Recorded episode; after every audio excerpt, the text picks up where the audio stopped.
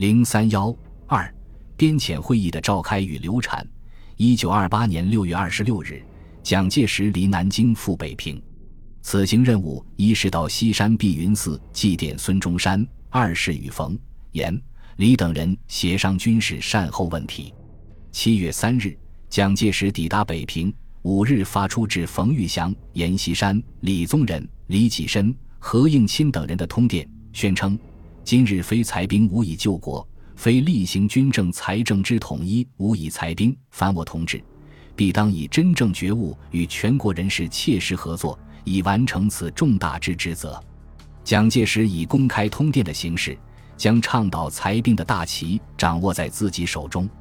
七月十一日、十二日，蒋介石召集第二、第三、第四集团军总司令冯玉祥、阎锡山、李宗仁及白崇禧、陆中麟、陈绍宽等讨论整理军事方案。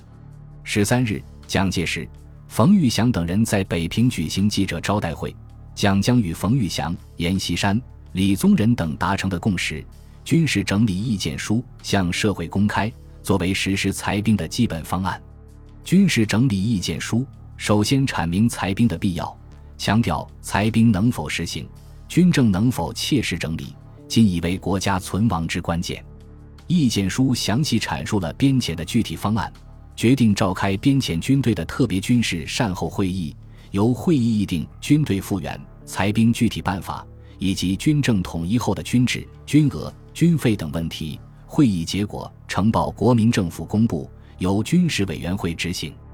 同时对具体编遣提出八条意见：一、实行兵工政策，扩大警察编制，设立各种研究班，安置备才士兵；二、由财政部印发三千万至五千万军事善后公债，筹措裁兵经费；三、组织裁兵委员会或编遣委员会，具体负责裁兵问题；四、根据军费占国家收入一半的原则。确定全国年军费为二点五亿元，兵额为五十万。五、军队编制以市为单位，直接隶属于国民政府中央军事委员会。六、妥善安置军长以上级别的军官。七、实行军区制，全国划为苏皖赣、闽浙、两广、两湖、四川西康、云贵、陕甘、鲁豫、燕晋、热察绥东三省、新疆十二个军区，每军区驻兵四万至五万人。军区长不得兼任省政府主席。八、抚恤伤残军人。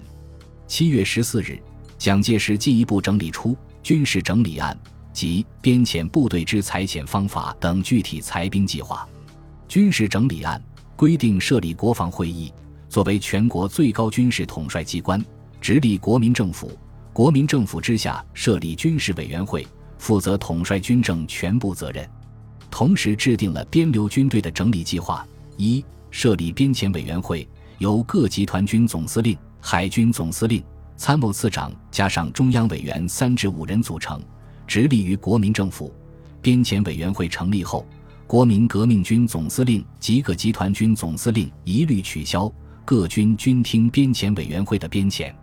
二、由中央统一各部队的编制、训练、经理及军械的分配、补给。取消各集团军总司令所有节制、调遣、人事权收归中央，破除旧日一切以地方为依据、以个人为中心的制度及习惯，逐渐实行征兵制。三、国军平时以师为最大单位，军事委员会在各集团军及后方部队选拔精良部队，归中央直辖，先编成六十个师，再求精简为五十个师，编制、训练、经理。枪械以及节制调遣，军听编遣委员会的命令。四、统一军事教育，各师下级干部轮番入中央军校补习教育。五、这有战功及资深学府的将领，由编遣委员会审定，一律补官给俸。军长以上级别者调军委会任职，愿出洋者给以旅费。六、各师团一兵而交，相互参合。编遣部队之裁遣方法，规定了备遣士兵的安置计划：一，在编遣委员会里设国军编练部、宪兵编练部、警保设计部、兵工设计部、屯垦部；二，精选边域官兵及各地警察，编成宪兵二十万，直隶中央；三、从国军及宪兵编余部队中再选若干编为警察与保安队，直隶于省政府。四、兵工设计部研究兵工技术及管理方法，选择最急、最要、最易者先行。五、以冗兵开垦边荒，充实边防。蒋、冯、阎、李等国民党军实力派人物七月北平会面，为一九二九年一月国军编遣会议的召开奠定了基础，是编遣会议筹备酝酿中的第一个重要阶段。七月二十五日，蒋介石离北平回南京参加国民党二届五中全会。八月八日至十五日，国民党二届五中全会举行，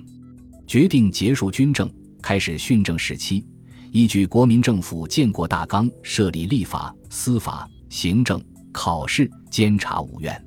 会议通过中央政治会议案和政治分会存废案，要求各地政治分会限一九二八年年底前取消。修改政治分会暂行条例第四条，规定各政治分会不得以分会名义对外发布命令，并不得以分会名义任免该特定地域内之人员。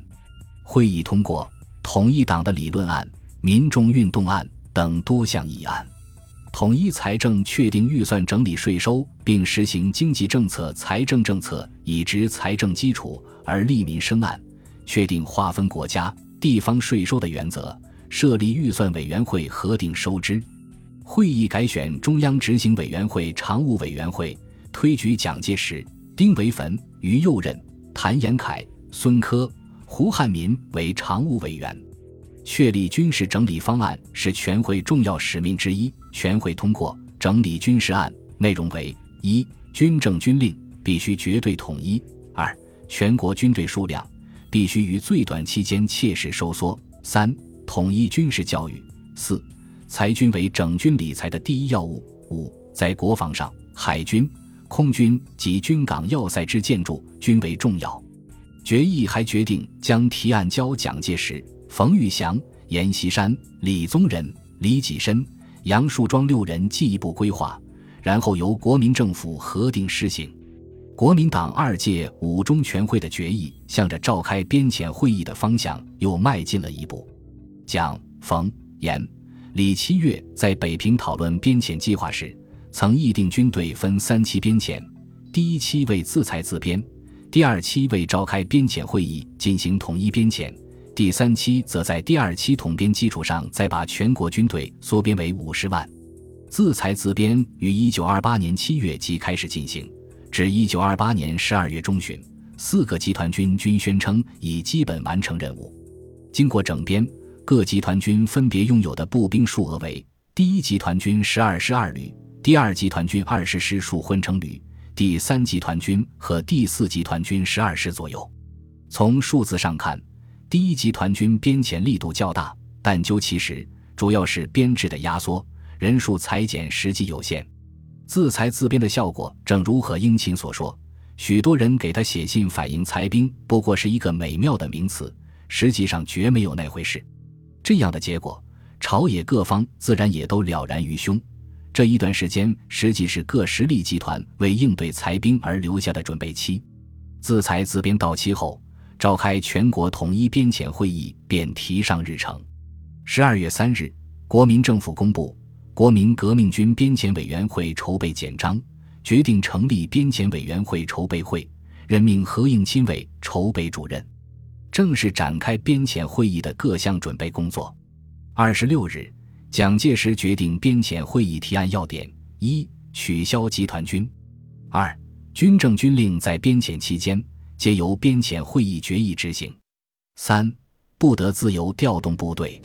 在会议筹备的同时，南京中央继续发动广泛的裁兵舆论宣传。十二月中旬，国民党中央宣传部专门举办整理军事宣传周，召开民众大会宣传裁兵。蒋介石、冯玉祥。何应钦、胡汉民、戴季陶等纷纷出席演讲裁兵编遣。上海特别是党部把十二月十九日至二十二日定为上海宣传周，召开大会，发表通电，强烈呼吁裁兵。国民党上海六区党部联合通电全国，要求各军事将领参加编遣会议，直抵与边遣相左的行为为反革命。同时，各地亲政府乃至中立报刊也大量发表文章评论支持边遣会议。经过半年的酝酿准备，一九二九年一月一日，国军边遣会议在南京正式开幕。五日，边遣委员会召开第一次大会，大会通过吴志辉起草的《不偏私、不欺视、不假借、不中辍宣言》作为边遣委员会匕首的信条。蒋介石发表讲演。以日本为例，强调削藩，要求把军权收归中央，直截了当地表示，要造成现代式国家的条件是什么？即是统一。集中，讲以日本倒幕运动成功后，各藩划除藩兵，军权收归中央为例，指出国军的基础树立，反动势力镇压下去，全国统一才能名实相符，中央政府才能着手改良一切政治。蒋一在阐述军事财政统一的重要性，强调要造成健全稳固的中央政府，就得把构成现代国家要件的军权首先集中起来、统一起来才有办法。今后能否统一、能否集中，全在我们同志一念之转移。